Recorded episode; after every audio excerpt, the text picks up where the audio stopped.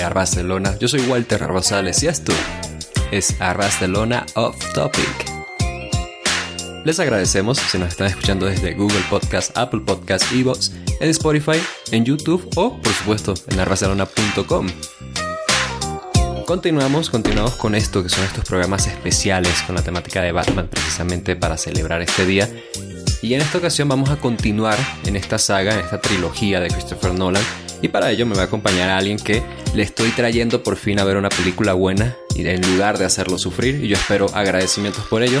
Él es Alexandro Leonardo. Alexandro Leonardo, bienvenido, ¿cómo estás? Hola Walter, ¿qué tal? Un gusto venir a hablar contigo acerca de una película buena que me gusta mucho. No, no sé, me siento un poco fuera de mi elemento, ¿no? Luego de que ya me he acostumbrado a revisar películas malas contigo, es como que mi paladar está un poco distorsionado, ¿no? Así que no sé qué tan bien podré disfrutar y comentar una película buena en este caso, pero haremos el intento. Igual la vi hace poquito otra vez y la disfruté y le encontré cosas nuevas, ¿no? Como siempre pasa, así que bien por ahí. Antes de empezar, yo tengo que agradecer también a la gente que está en el Patreon de Barcelona. Ustedes saben que quienes están en el Patreon de Barcelona tienen mi corazón, pero yo, por supuesto, tengo que hacer la invitación a ustedes a que entren al Patreon de Barcelona. Alessandro, ahí tenemos que probablemente más de 200 episodios exclusivos en diferentes programas. Estamos hablando de las Monday Night Wars de WCW, WWF, de All Elite Wrestling, de NST. Hacemos programas exclusivos, dinámicas, cositas. En fin, nos inventamos cualquier cosa y ustedes con eso nos ayudan a continuar con el proyecto y nosotros a cambio, además de darles nuestra gratitud y amor eterno, pues estamos dando pues contenido adicional, ¿no? Para que sigan escuchando más de Barcelona, por supuesto. Pero Alessandro, momento, porque tú no puedes avanzar aquí sin por supuesto responder la pregunta random de off topic, tú sabes que sí, tienes que hacerlo, oh. claro que sí. Y es tan sencillo como esto. Creo que ya yo hice esta pregunta una vez, pero espero que no haya sido contigo. Pero ahí te va esta. Cuéntame. ¿Cuál es el pecado culinario que más disfrutas. Entiendo ese pecado culinario como esta cosa simplemente me verían raro, ¿no? Como que me lo estarían criticando, pero no me importa, yo ah. lo hago y disfruto eso en mi comida. Cuéntame. No sé si cuenta lo de la pizza con piña, ¿no? Porque mucha gente diría que sí. lo puede considerar un pecado. Sí, yo pienso que sí, ¿no? Hay mucha polémica al respecto de eso. Y yo soy un, em, un representante de la comunidad, ¿no? Esto públicamente ya lo he hecho en el pasado también cuando usaba Twitter más seguido, ¿no? Y todo, me metía a debates. Porque la pizza con piña es buena. Tal vez depende del lugar, ¿no? Tal vez en algún sitio puede que no lo sea. Si alguien ha probado, también depende de los gustos, ¿no? No voy a decir tampoco que, claro, probaste una que era mala, ¿no? Tampoco es así. Eh, si a alguien no le gusta el sabor, el, esa, mm, ese contraste del sabor entre la pizza regular y un elemento eh, que es un poco disonante como es la piña, ¿no? Por el, por el, el, agrio, tal vez un poco el dulce, ¿no? Lo entiendo, pero a mí me gusta. Creo que para, por ejemplo, no me pediría, o bueno, sí, eh, si voy a una pizzería y solo tengo la chance de pedirme una pizza, mi primera opción no sería la pizza hawaiana con piña, ¿no? Porque prefiero tal vez otras cosas. Pero si tengo la chance de pedirme dos, si voy a compartir con alguien, ¿no? Son pizzas pequeñas, qué sé yo, me pido una de las normales, ¿no? Con, no sé, con, con Em, si digo carne, también la gente. Normales, dice que. o sea, claro, claro. es una rareza. tradicionales, ¿no? es que sí, pepperoni es una tradicional, ¿no? Pepperoni, por ejemplo. Las conservadoras. Eh, claro, las conservadoras, ¿no? La, la, de los abuelos. Pero luego, aparte de esa, me pido una, una hawaiana, ¿no? Porque es diferente y precisamente ahí hay un contraste de sabores que complementa a la otra, ¿no? Así que así más o menos se puede manejar. Y si si me dijeran solo hay pizza con piña, también me la pediría, no hay problema, porque me gusta ya a estas alturas. ¿no? También en un principio era alguien de los, eh, de los escépticos, pero recuerdo que fui con unos amigos hace mucho tiempo y uno de ellos era alguien que le gustaba y se pidió una para hacernos probar y ahí fue cuando nos evangelizó y nos hizo saber las bondades de la pizza con piña. Mira, yo tengo una peor. Yo tengo una incluso peor. Porque la pizza con piña yo creo que ya está bastante normalizada, ¿no? O sea, ha habido tanto debate que ya es un poquito como que bueno, ¿sabes? Pero yo tengo una peor, fíjate, fíjate esto, esto yo lo llamo la pasta de emergencia. Eh, yo tengo años sin comer una pasta de emergencia, ¿eh?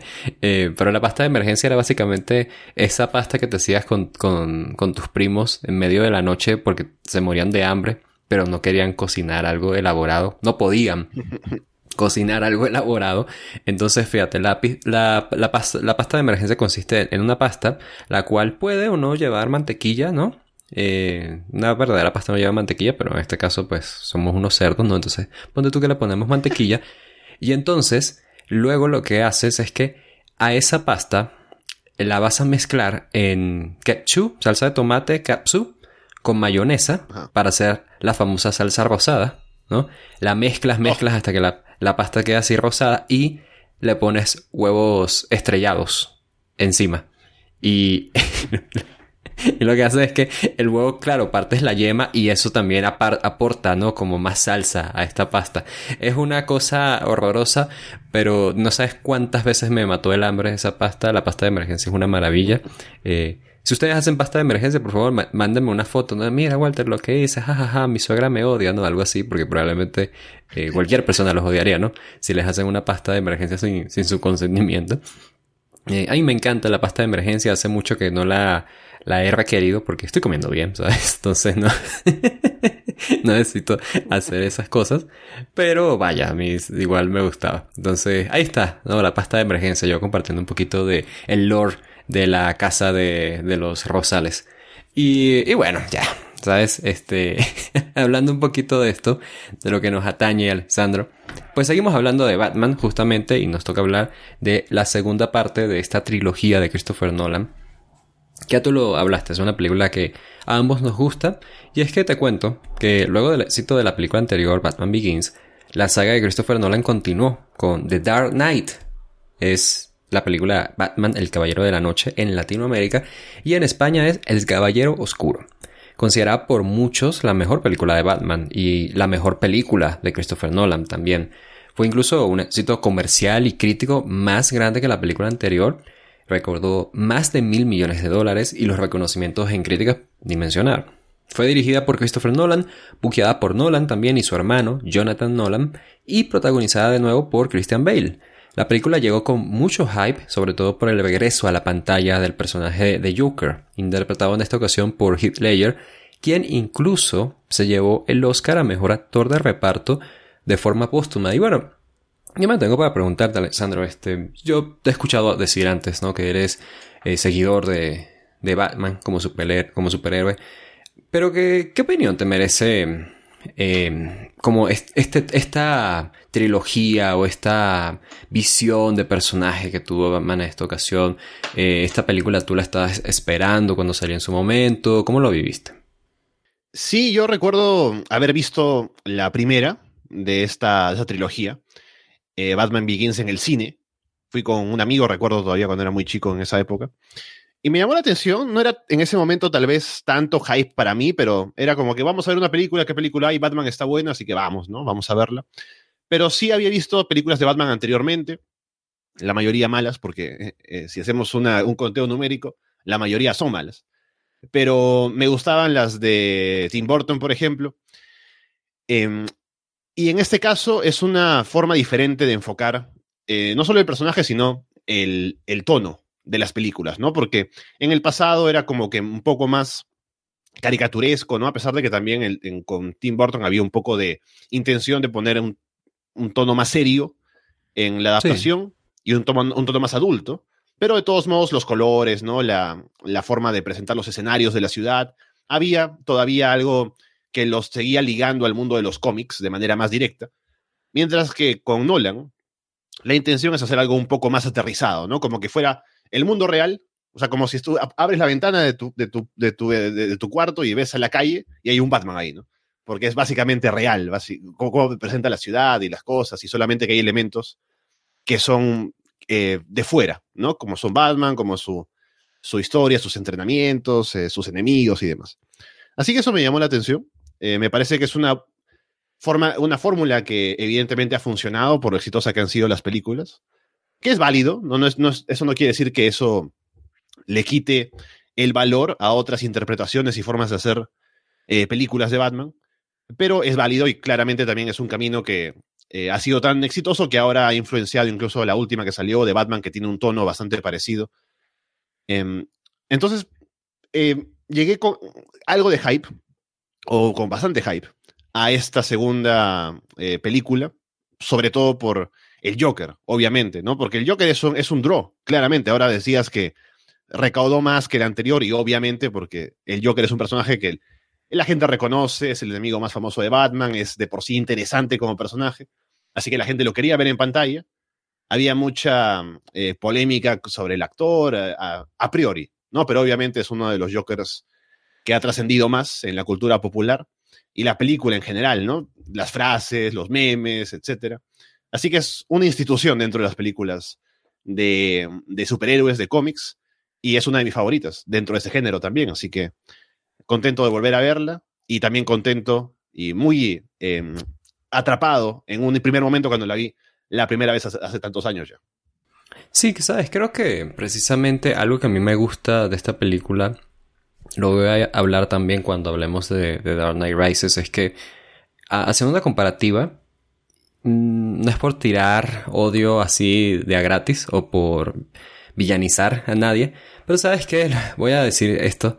Eh, David S. Goyer no es el mejor guionista, es alguien que ha estado vinculado a películas muy exitosas, muy buenas, sin embargo, es un poquito como el Vince Russo, ¿no? De, las películas de superhéroes. Eh, mira, te lo pongo así. David S. David S. Goyer, por ejemplo, eh, a ver, aquí tengo. Ah, aquí tenía su filmografía. ¿Dónde está? ¿Dónde está? David S. Goyer. Ay, se me, se me perdió su, su página. Él ha estado vinculado en diferentes películas de superhéroes que no han sido, pues, necesariamente como tan bien aceptadas por una u otra razón. Por ejemplo, estuvo en la de Man of Steel, que también se llevó críticas mixtas. Jumper, que también no tan, fue un gran éxito en, críticas. Estuvo en la trilogía de Blade, las tres, para bien o para mal. La en la primera y luego pues el resto ya saben. Eh, en la segunda de Ghost Rider, que es terrible. En, en, la última que hubo de Terminator. En fin, ha estado como en varias películas cuestionables, digámoslo, ¿no? Y en esta película me gusta que fue casi como Christopher Nolan y su hermano diciendo ya, vamos a hacer una película así de superhéroes que nos guste y la base que tenían de la película anterior ayudó muchísimo a que esta película, su mundo fuera tan increíble. Y es que además, tú lo decías, venía como con mucho hype, ¿no? hay una campaña de marketing muy grande, recuerdo, poniendo los pósters de, de Joker, ponían las frases, ¿no? Why so serious, cosas así, y yo pensaba, wow, bueno, esto va a ser acontecimiento, y lo fue. Eh, cuando la fui a ver, recuerdo que sí fue un poquito como que Dios, en esta película está pasando de todo, ¿no? Esta película son como tres películas, o sea, ¿en qué momento, no? Hay como final tras final tras final, ¿en qué momento va a terminar esta película, no? Y eso lo digo para bien. Entonces, nada, es una película que sí, la seguimos recordando como una buena, pero ¿por qué? Pues bueno, Vamos a adentrarnos a, discutimos, a, discutir esto, ¿no? Y empezamos, entonces, y lo hacemos entre 1 y 5 años tras los hechos de Batman Begins, no queda muy claro. Nuestra historia inicia con un robo a un banco. Hay varios hombres con máscara de payaso en este trabajo. Uno de ellos, vestido de traje, sube una camioneta con su grupo para iniciar. Hay tres de ellos entrando al banco y tomando rehenes, mientras otros dos se encargan de neutralizar el sistema de seguridad desde la azotea mientras el trabajo transcurre. Los hombres hablan sobre quién los reclutó. El Joker, un criminal que según ellos cree que puede llevarse su parte sin hacer nada. El robo transcurre, uno de los hombres mata al otro tras terminar su parte, otro es asesinado por el gerente del banco, quien se defiende con una escopeta mientras sacan el dinero, comentan que el dinero que toman es de la mafia además. Uno de los payasos apunta al último y le pregunta si el Joker le dijo que lo matara pero este responde que matará al conductor del autobús. Y antes de saber más, un autobús de escuela irrumpe en el banco y lo atropella, matándolo. El payaso entonces cumple su promesa y mata al conductor, y tras cargar el dinero al autobús, el gerente del banco le reclama sobre su robo. El payaso finalmente le responde en qué cree, y eso es, lo que no te mata te hace más fuerte, mientras se quita la máscara para revelarse como el Joker, interpretado por el fallecido Heath Ledger Bueno, esta me detengo acá primero porque quiero hablar de esta introducción, ¿no? Y, que podamos eh, explayarnos un poquito sobre el Joker, Alessandro. Eh, cuéntame, ¿qué tal el inicio y qué tal este nuevo Joker, esta nueva presentación de él como personaje? ¿Qué te parece? Sí, en primer lugar, eh, solo corregirte una pequeña cosita, que la frase es que lo que no te mata te hace más extraño, ¿no? Haciendo un giro de la frase ah que es la, la, clásica, ¿no? De Stronger, en lugar de Stronger, Stranger, ¿no? Solamente eso. Pero por lo demás, em, me gustó, me gusta mucho esta introducción, porque te presento un Joker que ya te muestra con esta primera escena cuál va a ser su característica principal durante el resto de la película, ¿no? El hecho de que está loco, pero es alguien muy inteligente en la forma de moverse y hacer las cosas para salir el beneficiado. ¿no? Eh, frente a la forma de trabajar de los demás. O sea, es como que ve las cosas de una manera diferente y por eso es difícil que alguien le saque ventaja, porque no piensan como piensa él, ¿no? En este caso tiene que ver con la orden que le dio a la gente que estaba utilizando para, esta, para este robo, de que se mataran unos a otros, y todo eso lleva a que él sea el único que queda al final, ¿no? Sabiendo o confiando en la avaricia de los demás, que es otra característica, ¿no? El Joker, durante esta película, y un momento que llegaremos a comentar, por la parte final, algo muy importante es que él confía y cree en la maldad que hay en los demás, ¿no? Entonces se aprovecha de eso, como en este caso con estos criminales, para que hagan el trabajo, se maten entre ellos y él sea el único beneficiado al final del trabajo, ¿no? Y lo hace de una manera que es muy eficiente, ¿no? En su forma de entrar al banco. Si vamos a diferenciarlo de otros Jokers, ya se hace aquí porque no es que entra bailando al banco, ¿no? Pone su música, deja un graffiti, ¿no? De una sonrisa por ahí, ¿no? Sino que simplemente hace él su trabajo, está vestido, vestido de payaso, ¿no? Tiene sus, sus excentricidades, pero es un, es un Joker serio dentro de todo. Y también el aspecto visual marca eso, ¿no? No es alguien que está solamente con em, la cara pintada, ¿no? Que está todo bien arreglado en su maquillaje, pues hacemos la comparación con Jack Nicholson, ¿no? Vamos a hablar de la película de Tim Burton. Ya de por sí, el hecho, eh, eh, la cara que la tenga con una sonrisa es por un tema de un desecho químico, ¿no? Entonces es mucho más eh, caricaturesco o más irreal. En este caso es un tipo que tiene cicatrices, son cortes, y que tiene la, la pintura en la cara como para que eso parezca una sonrisa, y el maquillaje se le veía corrido también, que es una, em, es una constante durante la película. O sea, es desarreglado, es como caótico y ya de por sí lo ves y te genera no em, como la fascinación de, de, ver a un tipo que está actuando como, como un loco nada más, sino que también te genera algo de, de sentirte como eh, incómodo al verlo, porque te das cuenta que es un tipo peligroso, ¿no?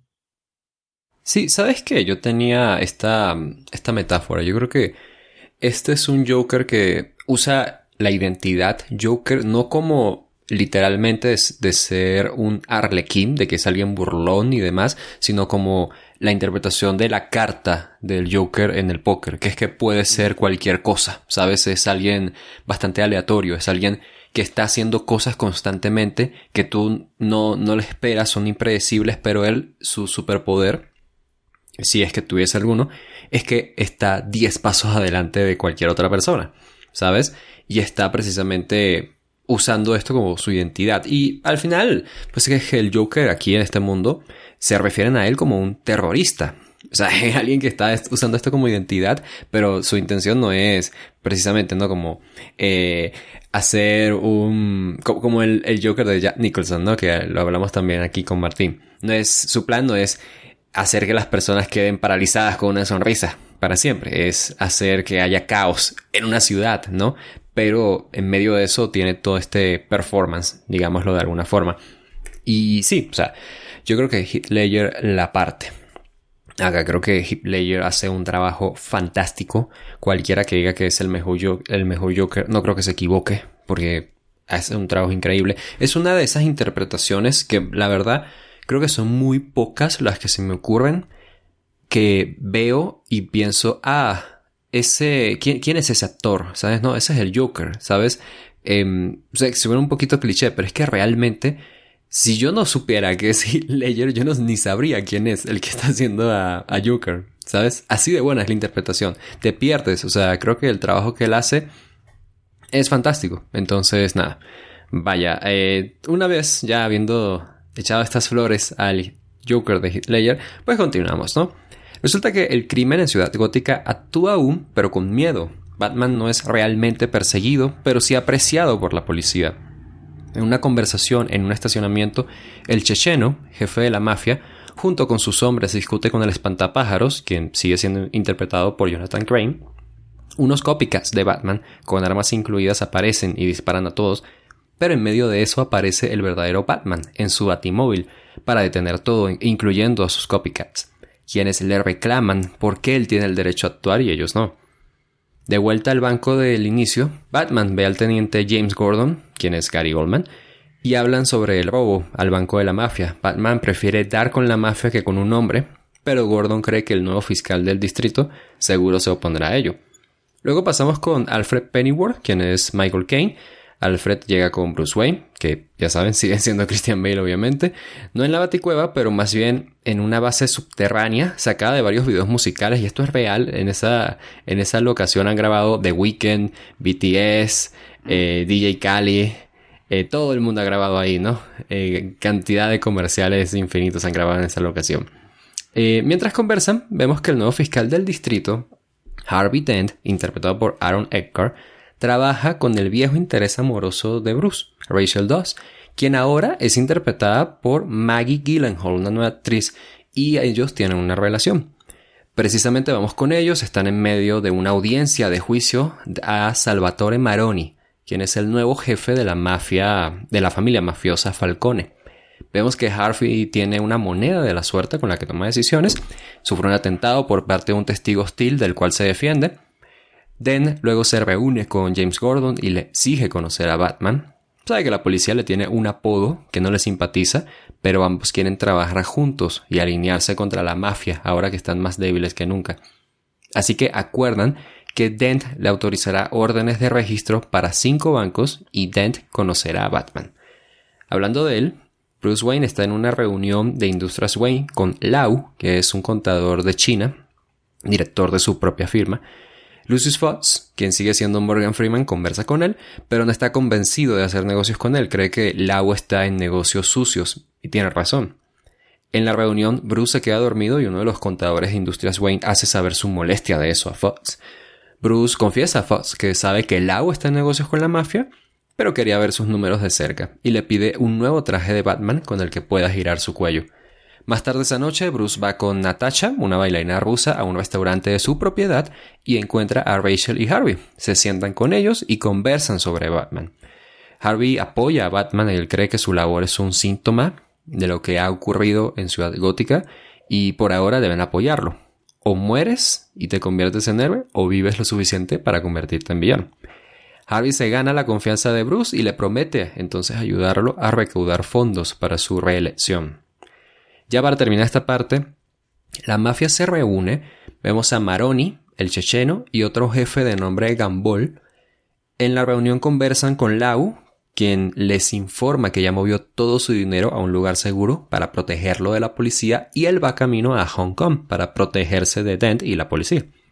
De pronto, llega entonces el Joker vestido con un nuevo traje color púrpura Joker mata a uno de los matones que se le acercan antes de que puedan hacer algo y comienza a hablar con ellos. Joker propone que el verdadero problema es Batman y para realmente acabar con el problema deben de matarlo a él. Él se dispone a hacerlo, pero solo si los jefes de la mafia le ceden la mitad de sus fondos. Gambol se enoja con él, pero Joker muestra que carga granadas y deja su tarjeta para que lo busquen tras, discutirlo y se va. Bueno, Alessandro, eh, mucha parte aquí de mafia, ¿no? De persecución policíaca y demás, y ya nos establecen acá entonces. Joker está ya con un plan, digámoslo, no sé si con un plan, pero con una intención, y ya aquí avanzando su oferta a la mafia. Cuéntame todo esto, ¿qué, qué te parece? Sí, también me detuve más temprano cuando hablaba del Joker, porque también iba a decir que hace planes, pero luego él mismo dice que no hace planes, ¿no? Así que establezcamos que hace, hace cosas. Em, me gusta em, que ya se establece acá otra dinámica que es muy importante en la película, que es la figura de Harvey Dent y de cómo tanto Bruce, Batman y luego Gordon también se dan cuenta de que él es la figura que necesita la ciudad para sentirse más confiada, ¿no? Porque es una ciudad que sufre de mucho crimen, que también el tema de Batman no es que haya ayudado con eso, sino que crea otros problemas también. Así que es una ciudad demasiado golpeada, ¿no? Entonces, cuando tienes a alguien como Harvey Dent, que es alguien que consigue hacer las cosas, que se muestra al público de alguien como alguien confiable, que le hace creer a la gente que hay esperanza de que las cosas pueden mejorar, sienten que eso es algo valioso, ¿no? Y que hay que cuidar, hay que intentar eh, que se pueda potenciar, ¿no? De cara hacia afuera. Y sobre todo eso es algo que, que Bruce aprecia bastante porque es algo que él quisiera hacer, pero sabe que no puede, ¿no? Porque él está en el otro lado. Por eso está esa, ese paralelo y esa, esa ese contraste entre, como llaman a Harvey Dent, como es el caballero de la luz, mientras que Batman termina siendo el caballero de la oscuridad, ¿no? Que es el nombre de la película. Así que en ese contraste está el, el, el fondo y el punto principal de la película, y es por eso el título, ¿no? Y es ahí que se arman las cosas y el drama y demás. Y también el tema de que esté con la, con la ex de Bruce, también eh, suma eso, ¿no? Porque es como lo que Bruce quisiera hacer en, en, general. El hombre que es capaz de ser una figura que pare los problemas, o al menos sea una solución más definitiva para los problemas y más dentro de lo legal, y también que pueda, tener una vida normal, ¿no? Con una esposa y demás. Y por otro lado, también me gusta que eh, ya veamos al Joker en una escena en la cual él habla, un poco hace saber sus intenciones, también en esa relación con la mafia, para ya saber de qué manera va a entrar a la dinámica con la policía, con Batman, cuál es el camino que quiere seguir y quiénes son los responsables de meterlo, ¿no? Porque al final los mafiosos son quienes deciden contar con sus servicios y luego se arrepienten también de eso, ¿no? En la mayoría de los casos pero me gusta esa interacción que tiene con ellos, la confianza que se, que se le ve en su forma de actuar y en lo que sabe que puede hacer.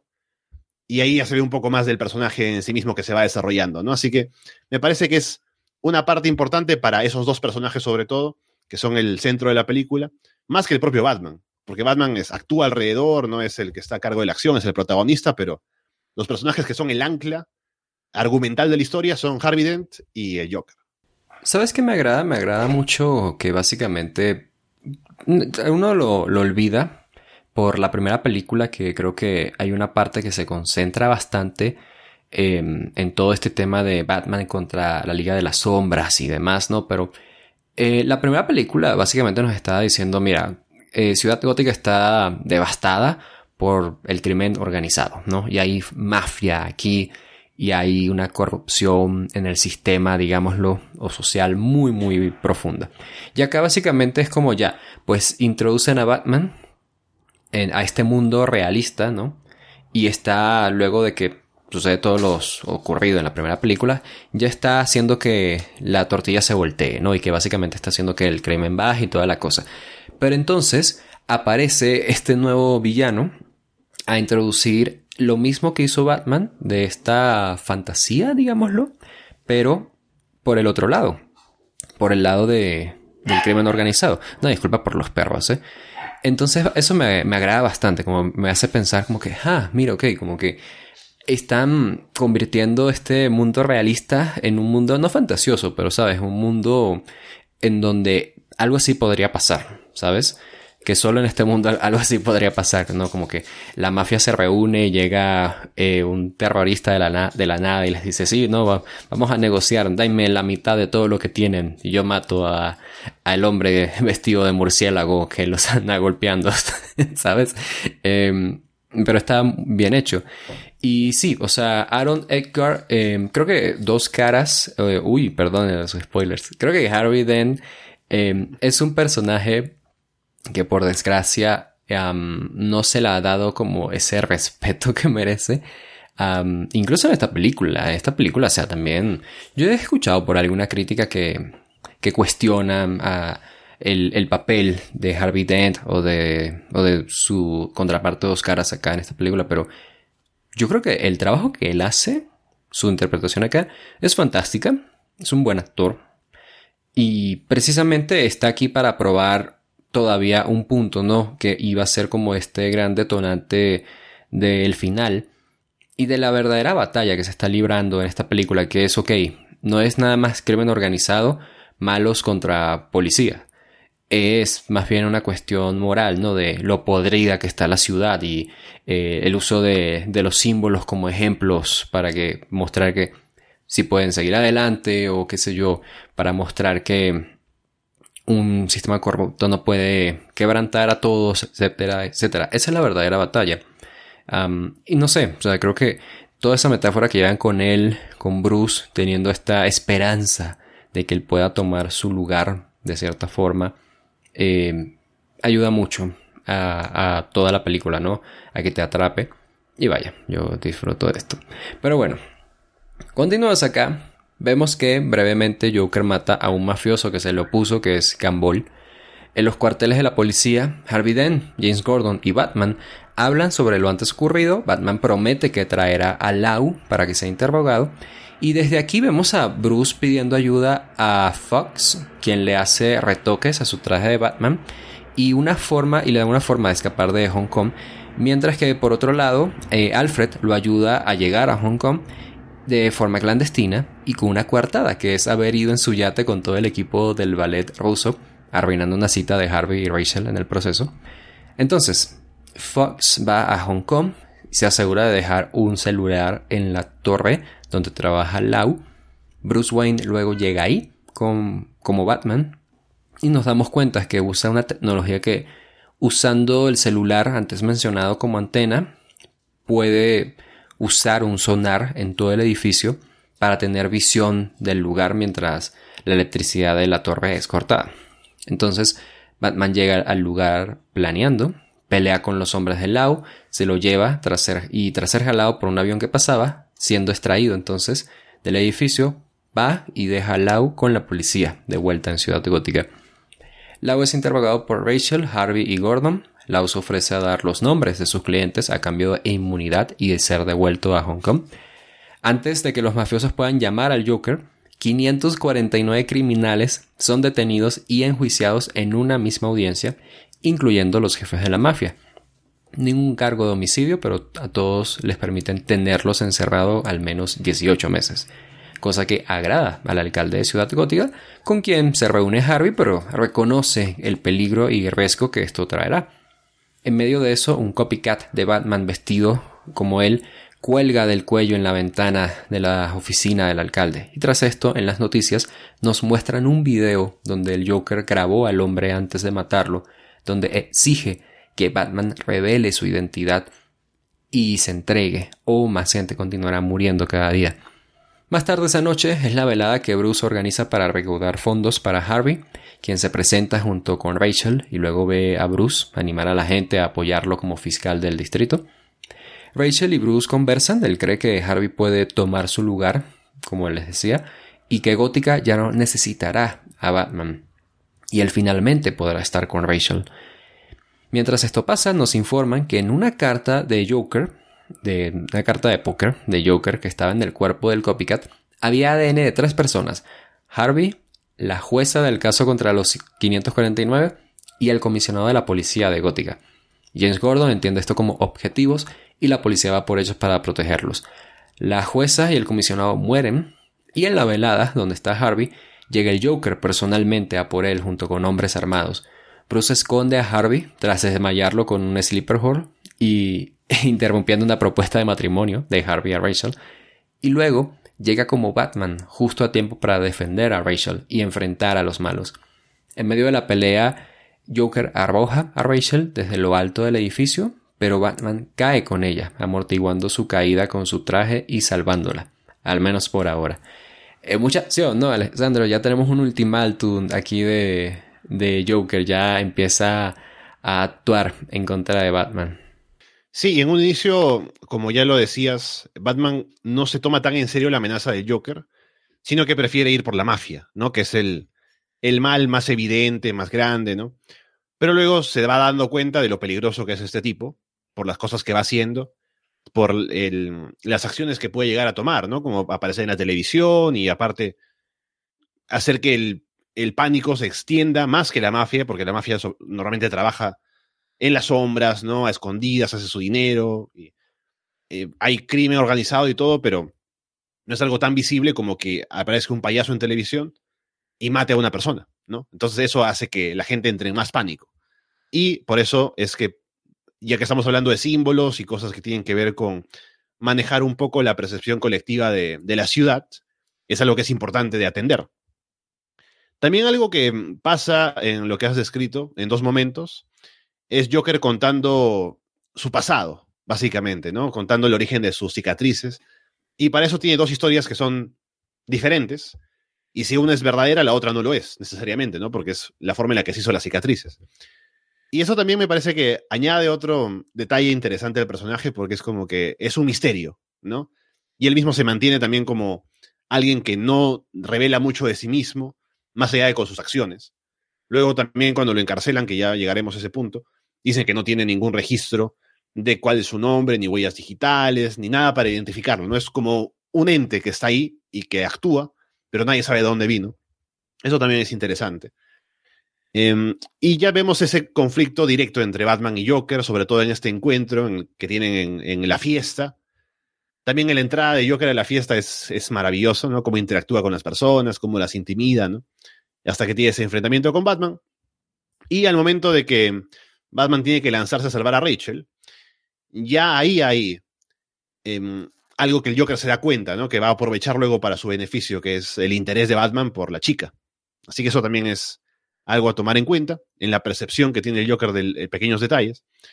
Y también un par de cosas que ahora que vi la película otra vez, luego de, haberla visto ya más, de, más de dos, tres veces, hay detalles que me dejan pensando, ¿no? Como que ya, Batman va a Hong Kong y se lleva al lado y se van colgando de un avión, ¿no? Pero no creo que hayan viajado en ese avión desde Hong Kong hasta, hasta Ciudad Gótica, ¿no? Imagínate el tiempo de vuelo ahí colgando de un avión. Habrá tenido no, iban, pero iban dormidos abrazaditos. se calentaban, ¿no? Para que no les haga Claro. Y la otra es ya, Batman salta del edificio para salvar a Rachel, pero Joker se quedó dentro, ¿no? ¿Qué hizo el Joker? Luego dijo, ah, bueno, ya sabes que Batman se fue, me tomo el ascensor y me voy, ¿no? Eh, ¿Qué habrá pasado con esa fiesta? Porque luego hay un cambio de escena y como que no se sabe nada más, pero ahí estuvimos. Aquí continuamos entonces. Y Harvey no se intimida ante lo ocurrido y lleva a Lau para que se mantenga con vida y pueda testificar.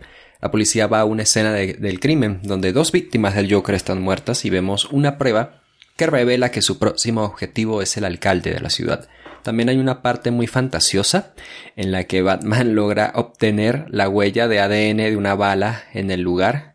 O sea, me, estaría explayando, pero eso no se puede hacer. Dejémoslo así, ¿no? y descubre em, también el contador que había mencionado más temprano que Bruce Wayne es Batman y chantajea a Lucius Fox al respecto, pero pues se arrepiente. Entonces, hay un acto por la muerte del comisionado de la policía, donde está el alcalde. Bruce va de civil a un lugar en la misma calle del acto, la casa de la persona que identifica de la huella que sacó, un ex recluso de Arkham. Pero es una trampa. El hombre está entre la policía, entre los policías que están ahí frente al, eh, al escenario. Sí, y también junto con el Joker. Eh, Joker está sin su maquillaje y disfrazado, de policía. Intenta matar al alcalde, pero Gordon lo salva, sacrificándose en el proceso. Harvey va con el otro hombre, que está con el Joker, que está arrestado en una ambulancia, y lo secuestra para interrogarlo a la fuerza. Gordon está muerto ahora, Rachel se dispone a resguardarse, Harvey interroga a la fuerza a su rehén, y Batman hace lo mismo con Maroni, quien le dice que ahora la mafia teme a Joker él no tiene el mismo código que Batman y saben que él es imparable. Harvey amenaza al hombre poniendo su vida en juego con su moneda de la suerte. Batman lo detiene y dice que él debe mantenerse fuerte y ser el verdadero símbolo de Gótica y le pide que organice una rueda de prensa mañana para que él anuncie su identidad. Bruce conversa con Rachel, luego en su penthouse, que es donde ella se refugia. Sabe que si se entrega no podrán estar juntos, pero tiene que hacerlo. Se besan una última vez antes del día siguiente, en donde en la rueda de prensa Harvey anuncia que él es Batman. Bruce lo mira y ambos deciden seguir con esto. Rachel va con Harvey, pero antes de eso le entrega una carta a Alfred y le pide que se le entregue a Bruce cuando sea el momento correcto. Harvey es, trasladado por la policía. Rachel le pide antes de irse que diga la verdad, pero Harvey decide continuar lanzando su moneda de la suerte, que vemos en realidad tiene dos caras iguales. Harvey entonces es trasladado, pero el Joker y sus hombres llegan con todo. Tenemos una persecución en donde hay armas de todo tipo, hasta bazucas, y hasta que llega Batman, llega entonces en su Batimóvil, el cual luego de ser derribado se convierte en el Batpod, que es una motocicleta en la cual sigue, sigue su persecución. Joker y Batman quedan frente a frente. Batman se contiene de matar a Joker, pero antes de que Joker sí lo haga, James Gordon aparece de la nada y lo detiene. Entonces James Gordon sigue vivo acá, haciendo este swerve en contra de, de Joker, Alessandro. Mucha, mucha acción acá, ¿no?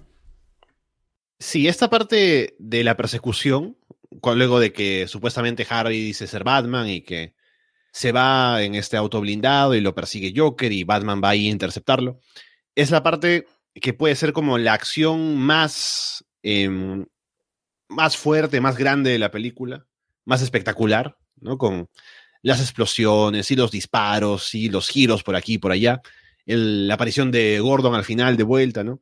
Es, eh, está bastante bien logrado todo. Así que em, es seguramente una de las partes más memorables de la película, sobre todo cuando se voltea el camión y ya cuando atrapan a Joker y todo eso. Y también es interesante otro simbolismo que hay en la película, que es lo de la moneda, ¿no? Que se ha insistido en que Harvey aparentemente tira la moneda para decidir qué va a hacer. Incluso dijo que, claro, cuando iba a salir con Rachel la primera vez, la moneda se lo dijo, ¿no? Pero en realidad él siempre sabía cuál era la respuesta, solamente era como algo que hacía, ¿no? Para, no sé, era, era su, su quirk, ¿no? Era, era, era para su, su, chiste, ¿no? Ah, sí voy a tirar la moneda, pero ya sabía que iba a hacer. y claro, son dos caras iguales que luego, cuando llega el cambio de personaje que ya sabemos, eso cambia, ¿no? Y también hay un simbolismo en eso, ¿no? De que ahora sí, el azar es una cosa que está presente, pero no, antes era el control, era el saber qué es lo que se quiere hacer, y solamente era algo para hacer creer a los demás que no, pero en realidad él está seguro de lo que quiere hacer en, las decisiones que toma, ¿no? Entonces eso también es algo que luego tiene más significado cuando pasa lo que pasa con su personaje. Continuamos entonces y pues bueno, todo es felicidad en los cuarteles de la policía. Gordon es nombrado por el alcalde como nuevo comisionado Joker es arrestado, pero no logran detectar nada de su identidad, nada de huellas dactilares, registros, ADN, nada. Gordon se reúne con su familia, pero empieza a haber preocupación. Nadie sabe dónde están Rachel Dobbs ni Harvey Dent, y la última vez que los vieron estaban con policías. Joker es interrogado y es visitado por Batman, quien se pone frente a frente con él. Joker le confiesa, no quiere matarlo, él quiere seguir haciendo esto, y él y Batman se complementan el uno al otro y quiere obligarlo a que él rompa su propio código. Joker finalmente revela que tendrá que escoger una vida u otra. Rachel y Harvey están atrapados y el tiempo, el tiempo corre. Batman solo puede salvar a uno. Él va a toda velocidad a la ubicación de Rachel que Joker le da y la policía va con Harvey. Cortamos con ellos, que conversan por llamada mientras están atados a sillas y rodeados de barriles de gasolina. Harvey intenta soltarse, pero cae y algo de gasolina cae en su cara. El tiempo corre y Rachel le da una respuesta. Sí, quiere casarse con él. Quedan segundos y Batman llega, pero no es la ubicación que él quería. Batman en realidad llega con Harvey, quien comienza a sacar del lugar, mientras el molesto le reclama que deben de salvar a esa Rachel. Pero antes de que la policía pueda ayudarla a ella, la ubicación de Rachel estalla y ella muere mientras que en la de Harvey, él y Batman salen a tiempo para salvarse, pero la explosión alcanza la cara de Harvey, porque tenía gasolina, recuerden, y lo deja herido. Mientras todo esto pasaba, Joker además logró escapar realizando una llamada que hizo estallar una bomba que estaba dentro del cuerpo de otro hombre detenido junto con él, y escapa con Lau como rehén. En la mañana después de todo esto, Bruce se lamenta más que nunca, sobre todo porque él aún creía que Rachel estaría con él. Eh, Alfred estaba por entregarle la carta de Rachel que le confirmaba lo contrario, pero decide no hacerlo. Y en el hospital, Harvey enojado le reclama a Gordon, le obliga a decir el apodo que la policía le puso, que es Harvey Dos Caras. diciendo que ya no va a ocultar quién es y mostrando que ahora la mitad de su rostro quedó quemada y deformada y no la está tratando. El contador de Wayne está en la televisión mientras y dice que va a revelar la identidad de Batman, pero Joker llama al programa justo después de quemar el dinero de la mafia, matar a Lau y ahora tomar el control de los hombres de la mafia. Joker dice que ya no quiere que Batman se revele, así que dice que si el contador no muere en 60 minutos, hará estallar un hospital. El caos se apodera entonces de la ciudad, Gordon se lleva el contador, mientras todos los hospitales están siendo evacuados, Bruce Wayne va en un auto deportivo, logra salvar al contador que luego mirándolo de lejos lo reconoce, mientras Joker vestido de enfermera va con Harvey y le convence de lo que él hizo. No es personal, no forma parte de un plan. Y hace la comparación de que fue cuando disparó al alcalde que a la gente le importó y que ahora él debe de introducir anarquía. Joker entonces le entrega un arma y balas a Harvey y este decide su suerte con su moneda, que ahora tiene un lado quemado, y Joker sobrevive. Joker libera a Harvey y se va del Hospital General de Gótica mientras comienza a estallar y con él, ¿no? A de fondo mientras él se va. Carajo, esto es demasiada acción, pero me encanta. ¿Tú, cómo lo viviste, Alessandro? La escena del interrogatorio de Batman con Joker es, genial. Em, ese encuentro de los personajes, ese de Joker sacarle en cara un poco eh, lo que Batman tal vez no quiere admitir sobre sí mismo, de su forma de pensar, de su forma de actuar, ¿no? Y tal vez poniéndole alguna, em, algún dilema para pensar y para dudar, ¿no? Porque en eso es bueno Joker también, en su forma de de pronto expresar lo que él piensa y su opinión, y es influyente en otras personas, como lo vemos al final con Harvey, ¿no? Que Harvey está completamente decidido a matar a Joker apenas lo ve, pero luego cuando conversan, Joker le hace, ahí le mete ese bichito, ¿no? De la idea del caos, la idea de buscar a los verdaderos responsables, eh, cómo manejarse a partir de ahora, ¿no? Y ahí es cuando la moneda tiene ese, ese simbolismo de tener un lado quemado que es el reflejo de la cara de Harvey ahora, y que mete el elemento del azar, ahora sí, ¿no? Y que lo hace que Harvey empiece a actuar de manera más errática, ¿no? Porque ahora sí su forma de tomar decisiones es en base a la suerte.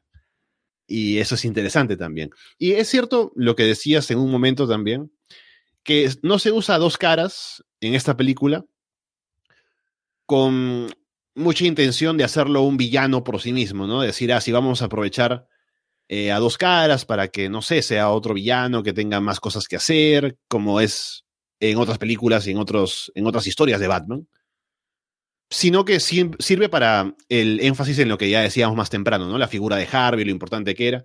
Y al ser ahora dos caras, que era su apodo también originalmente en la policía, ya está otra vez este, em, este tema, ¿no? De qué cara es la que se debe presentar al público y qué cara es la que realmente tenía Harvey al final, que era la cara quemada, ¿no? El hecho de que había cambiado su forma de actuar, de pensar, pero la gente, en la ciudad, necesita recordar a Harvey con la otra cara, ¿no? La cara de lo de lo, puro, ¿no? La esperanza, el hecho de que se puede salir adelante.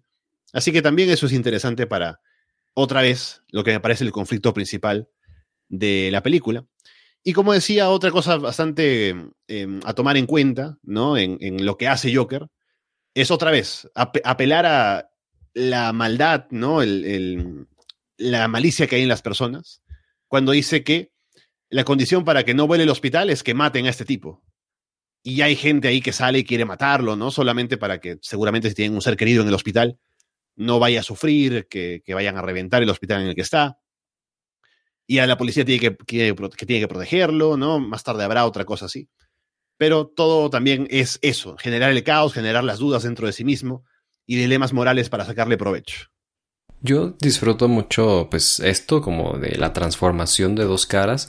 Yo a veces me, he visto esta escena cientos de veces y me he cuestionado a veces como que, bueno, pero ¿por qué? O sea, eh, Joker, su verdadero poder es el convencimiento, ¿no? Eh, debería dedicarse a las ventas o algo. Eh, básicamente convierte en malo a quien, a quien se le pone enfrente, ¿no? pero analizándolo te pones a ver, claro, es como está haciendo estas analogías, ¿no? De precisamente cómo fue que el resto de personas le fallaron, ah, cómo fue que no protegieron a Rachel, porque realmente fue por, por policías corruptos y demás.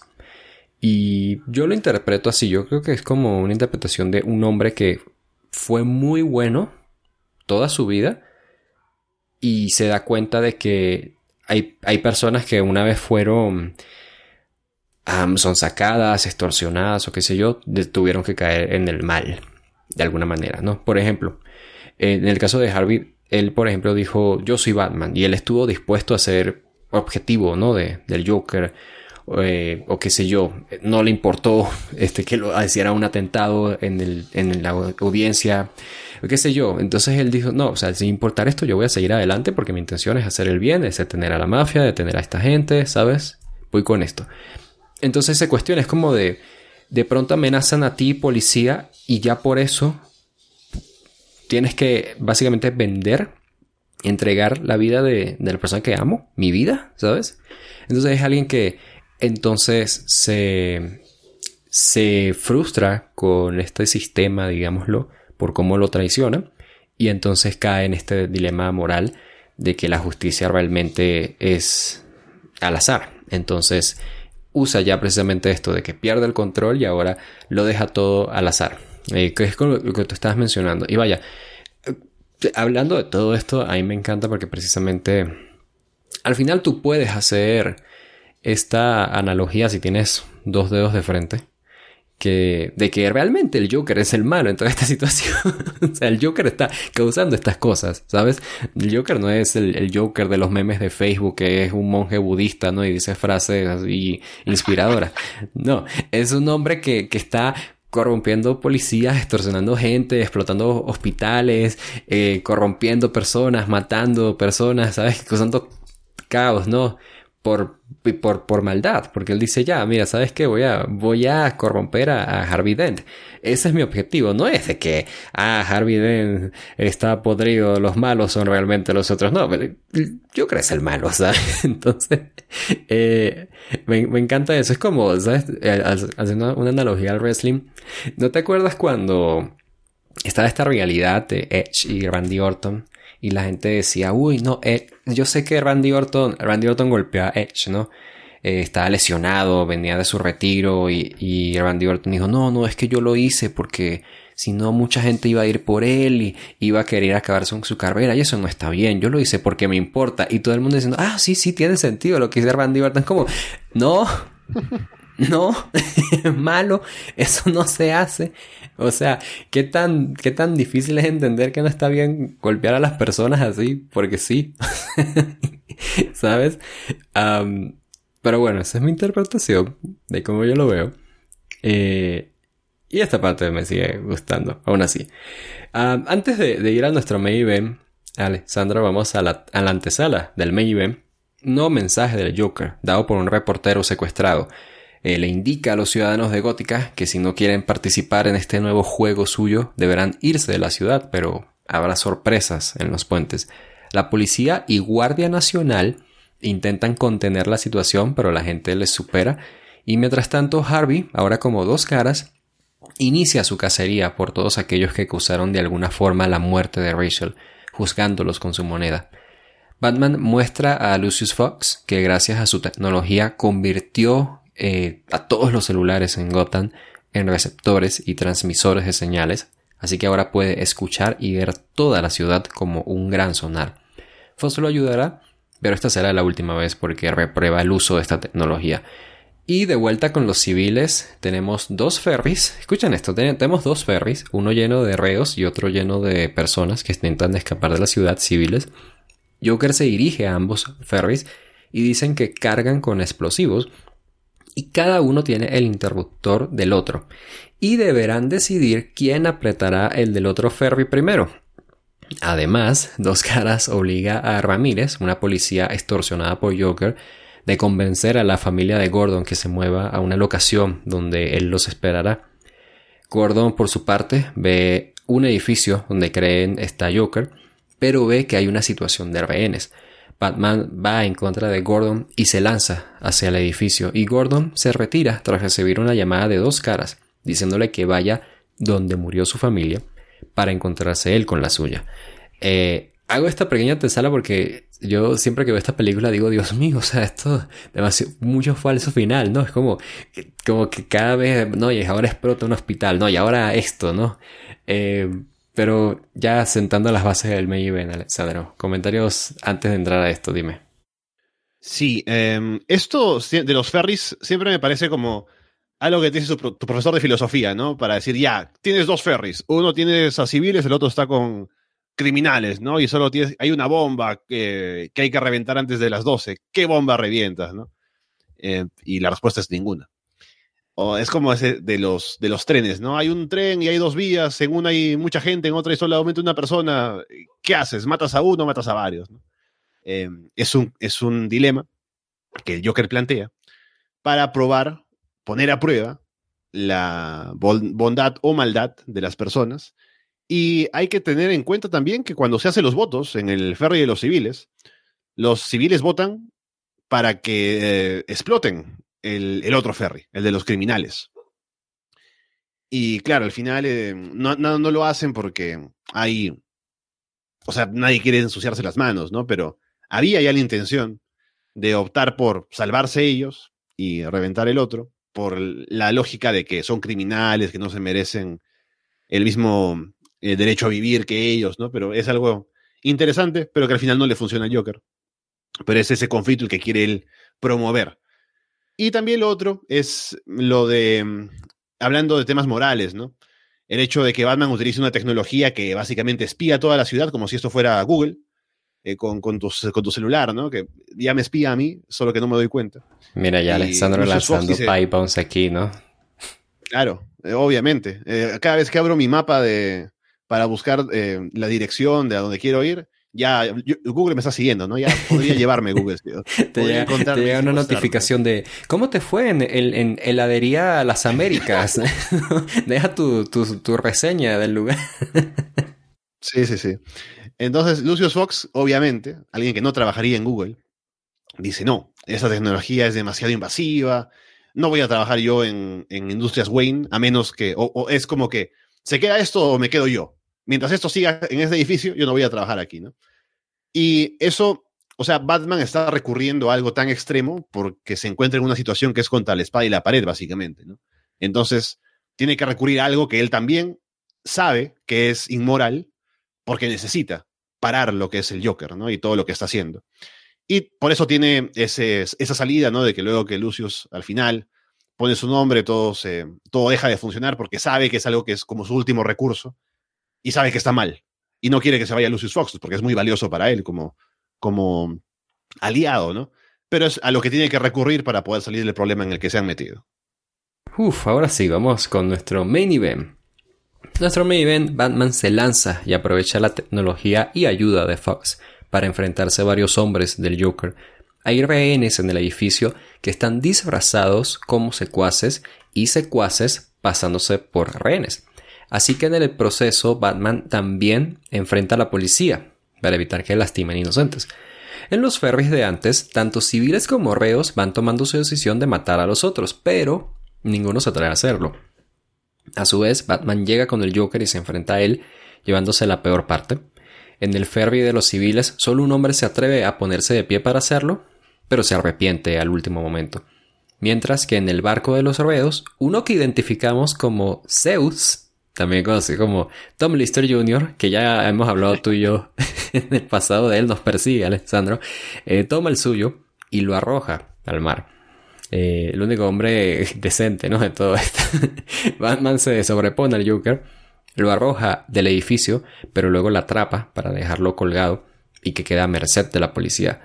Batman dice al Joker que la ciudad le acaba de mostrar que sí creen en el bien, pero Joker revela su as bajo la manga y es la corrupción de Harvey Dent, quien ahora mostrará su, eh, su punto en cuanto mate a Gordon y a su familia. Joker se despide diciendo que él y Batman harán esto por siempre, antes de que Batman vaya a irse a ayudar a Gordon. De ahí vemos con él que encuentra a Dos Caras, armado y armado, y a su familia de rehenes. Dos Caras le reclama a Gordon de que llegue antes de que llegue Batman, eh, Dos Caras dice que están en un mundo cruel y que lo único justo es el azar. Dos Caras tiene al hijo de Gordon en sus manos, lanza su moneda primero para decidir el destino de Batman, cae en cruz y le dispara. Luego lanza por sí mismo, cae en cara y se salva. Y luego se dispone a hacer lo mismo por el hijo de Gordon, pero antes le obliga a, a Gordon a mentirle diciendo que todo estará bien.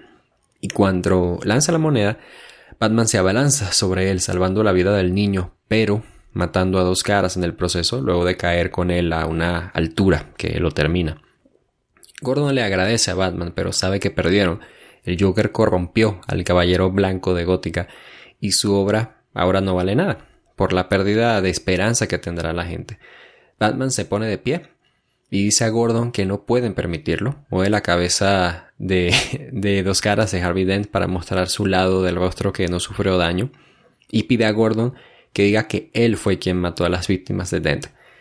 Mientras hablan, tenemos un montaje donde vemos cómo la policía da una declaración contra Batman, haciéndolo un fugitivo, Alfred quemando la carta de Rachel y Fox eliminando su tecnología de sonar y renunciando. Batman sale corriendo, el hijo de Gordon le pregunta por qué, y Gordon responde que ahora deberán de cazarlo, porque no es el héroe que necesitan, pero sí el que merecen, porque él no es un héroe, es un guardián silencioso, un vigilante protector, un caballero de la noche. Y así, Alexandro termina entonces ya finalmente The Dark Knight en este, en este final. Ah, impresiones, cuéntame, ¿qué tal?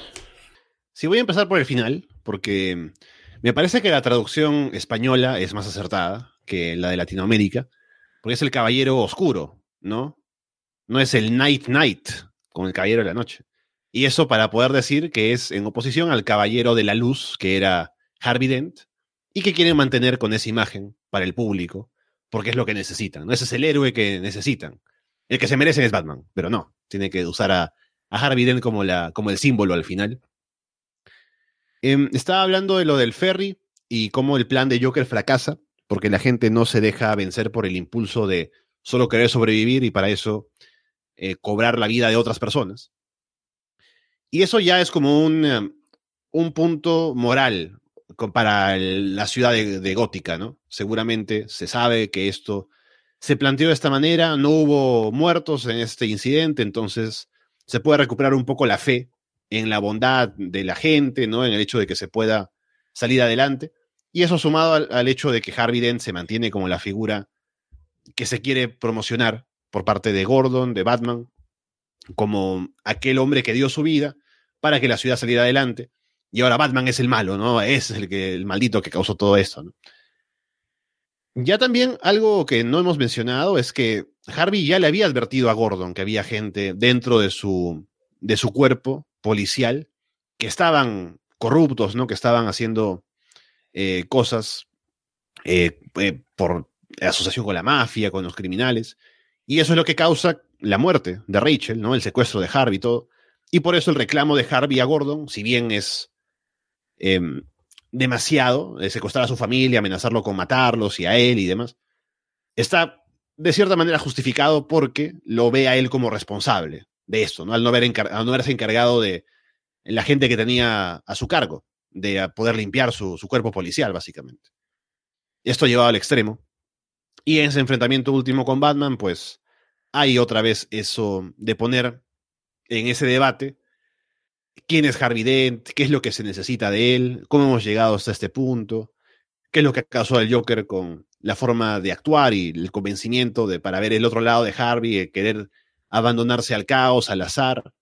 Así que, como ya decía antes, me parece que es una utilización de dos caras que es limitada, porque el tiempo de él como dos caras, con la cara quemada y todo esto, es corto dentro de la película, pero me parece que suma a la idea principal, que es lo de estos dos lados opuestos, ¿no? De la luz, de la oscuridad, que es lo que se necesita para la población, ¿no? Para que tengan una idea de cuál es su héroe, y que Batman se ubique en esta otra posición que le da título a la película, que es el ser el caballero oscuro, el que se lleva todo el hit al final, para que los babyfaces salgan beneficiados, ¿no? Esa es la forma de resumir todo esto. Me parece muy interesante eh, lo, que, lo que comentas, ¿no? Es que... Sí, o sea, te digo, yo creo que es una, es una película que yo personalmente disfruto más el, el buqueo de esta película que eh, el de las otras dos de esta saga. Porque no tiene a David S. Goyer, sí, por eso, pero también porque eh, creo que es un poco más sutil, ¿sabes? Es bastante más sutil. tiene mejores actuaciones. Y tiene también menos chistes que ayudan al, tono. Y nada, es un sub y baja de emociones. Es una película que, eh, por desgracia, creo que funciona para bien y para mal. Batman queda casi como un poco relegado de su propia película. Fíjate que ni siquiera por el Joker, que es el comentario, el comentario básico, ¿no? De, ah, yo, personalmente creo que Batman tiene muy buenos villanos, nada más como que, sí, bueno, ya, ya te entendí, Rodrigo, ¿no? O sea, comentario para dártela interesante.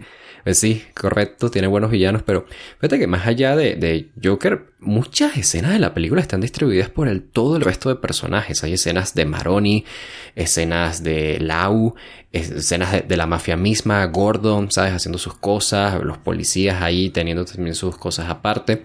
Yo la forma en la que lo resumo, por supuesto, intento que todo tenga sentido, pero hay muchas cosas y muchas cosas que nos están diciendo, ¿no? De por qué hacen lo que hacen y así. Entonces, creo que por desgracia eso hace que el trabajo de Christian Bale quede algo pacado. Eh, ya yo he hablado de esto en el pasado y lo mencioné en la reseña anterior, pero Christian Bale creo que es un poco inconsistente como Batman. Creo que se reduce mucho a su voz. Es bastante inconsistente. y creo que no tiene tantos momentos de brillo como Batman. Tiene grandes momentos como Bruce Wayne. Es probablemente el mejor eh, Bruce Wayne. pero de decir con... Otra vez, perdonen. Ahí que esta calle hace mucho ruido. pero eh, tiene, creo yo que... Como este gran aporte precisamente a, a que te crees, ¿no? El trabajo de él acá en este mundo. y estaba pensando también que... Que vaya, o sea, insisto, Joker también la parte en la película pero Aaron Edgar creo que está bastante infravalorado acá. Creo que es un buen trabajo el que hace. Es una gran película. Es una película que eh, nos pone a y, planteó para muchas películas posteriores que las películas de superhéroes podían ser, sí, entre comillas, que podían tener elementos fantasiosos como un hombre manejando un tanque en una ciudad enfrentándose a un payaso terrorista, pero teniendo cosas de, ok, esto pasa en este mundo por esto, ¿sabes? Por esto el gobierno no ha lanzado una bomba nuclear en esa ciudad, ¿no? Eh, no han mandado el ejército a, acabar con el Joker porque están estas explicaciones. Y nada, yo creo que es una, es una gran película. Es una, verdaderamente es una gran película, es muy influyente en el género del superhéroes, creo. Y para muchos, insisto, como dije al inicio, es quizás la mejor película de Christopher Nolan. Yo no sé, yo no, no estoy tan allí, pero vaya, es, es, una, es una excelente obra de, de toda esta historia de Nolan. No sé si de Batman en sí, pero creo que le hace bastante justicia al personaje. Eh, sobre todo ahora lo pienso gracias a ese análisis que tú lanzas, ¿no? Y nada, Alessandro, vaya, yo me la pasé muy bien. Eh, ¿Tú qué tal? Cuéntame, este, ¿qué tal la pasaste? Y por supuesto agradecerte de que hayas estado acá, ¿no? No, muy contento. Eh, también la chance de verla, a pesar de que me dices, vamos a hablar de Dark Knight, y digo, uff, tengo que darme dos horas y media de mi día, que me lo di, y al final lo disfruto porque es una muy buena película, y me gustó verla otra vez. Es una película además autosuficiente, ¿no? Creo que no hace falta verse la trilogía entera para disfrutar esta, creo que uno puede ver esta solamente sin haber visto nada más y está todo claro, ¿no? Sabes quién es Batman, sabes quién es el Joker, cómo funcionan. La 3 sí funciona, o sea, la de Dark Knight Rises me parece que sí se desprende de esta porque está Batman perseguido, ¿no? Y todo eso. La primera, obviamente, por ser la primera también. Em, o sea, es algo que se puede valer por sí mismo, pero es un concepto en desarrollo, me parece. Termina con un teaser para el Joker, ¿no? Así que esta película me parece que es la película definitiva de la trilogía, ¿no? En la que, la que puede verse sin necesidad de ver las demás y que se disfruta al máximo. Así que contento de, verla, contento de hablarlo contigo. Así que para cuando haya cosas así que ver, yo aquí estoy con toda disposición. Sean malas películas o buenas películas, acá la pasamos bien de alguna manera. Eso es, así se dice. Y bueno, antes de cualquier cosa, por supuesto, pues recordarles que estamos en muchos programas de Barcelona. Alessandro está en varios, obviamente uno de ellos, ¿sabes cuál es? Es Monday Night, donde hablamos de las Monday Night Wars entre WCW y WWF. Y pues por supuesto allí donde está, en el Patreon de Barcelona, que ya insisto, si ustedes nos dan ahí sus 5 dólares mensuales, les estamos dando cientos de, de contenidos ahí, de episodios exclusivos para ustedes. Y insisto, cosas que nos inventamos ahí están. Sorteos, nuevos programas que estamos sacando, en fin. Vaya, nos estamos desviviendo por ustedes porque los amamos. Y nada, pues Alessandro, obviamente no agradecerte a ti, pero sobre todo tengo que agradecer de nuevo a quienes nos estuvieron escuchando a través de Google Podcast, Apple Podcast, en Evox, en YouTube o en Spotify y obviamente en arbarcelona.com. Sobra decir también que si disfrutaron esto, por favor, asegúrense de dejar su like, sus 5 estrellas, su comentario, dependiendo de la plataforma donde nos escuchen. Y asegúrense también de seguir escuchando lo que vamos a seguir trayendo acá en este especial, este día de Batman, con más podcasts al respecto para que termine esa playlist y ya podamos pues continuar con más cosas de off topic. Ya nos vemos entonces la próxima. Por mientras, de parte de Alexandro Leonardo y de Vuelta Rosales, a todos un abrazo y gracias por su atención.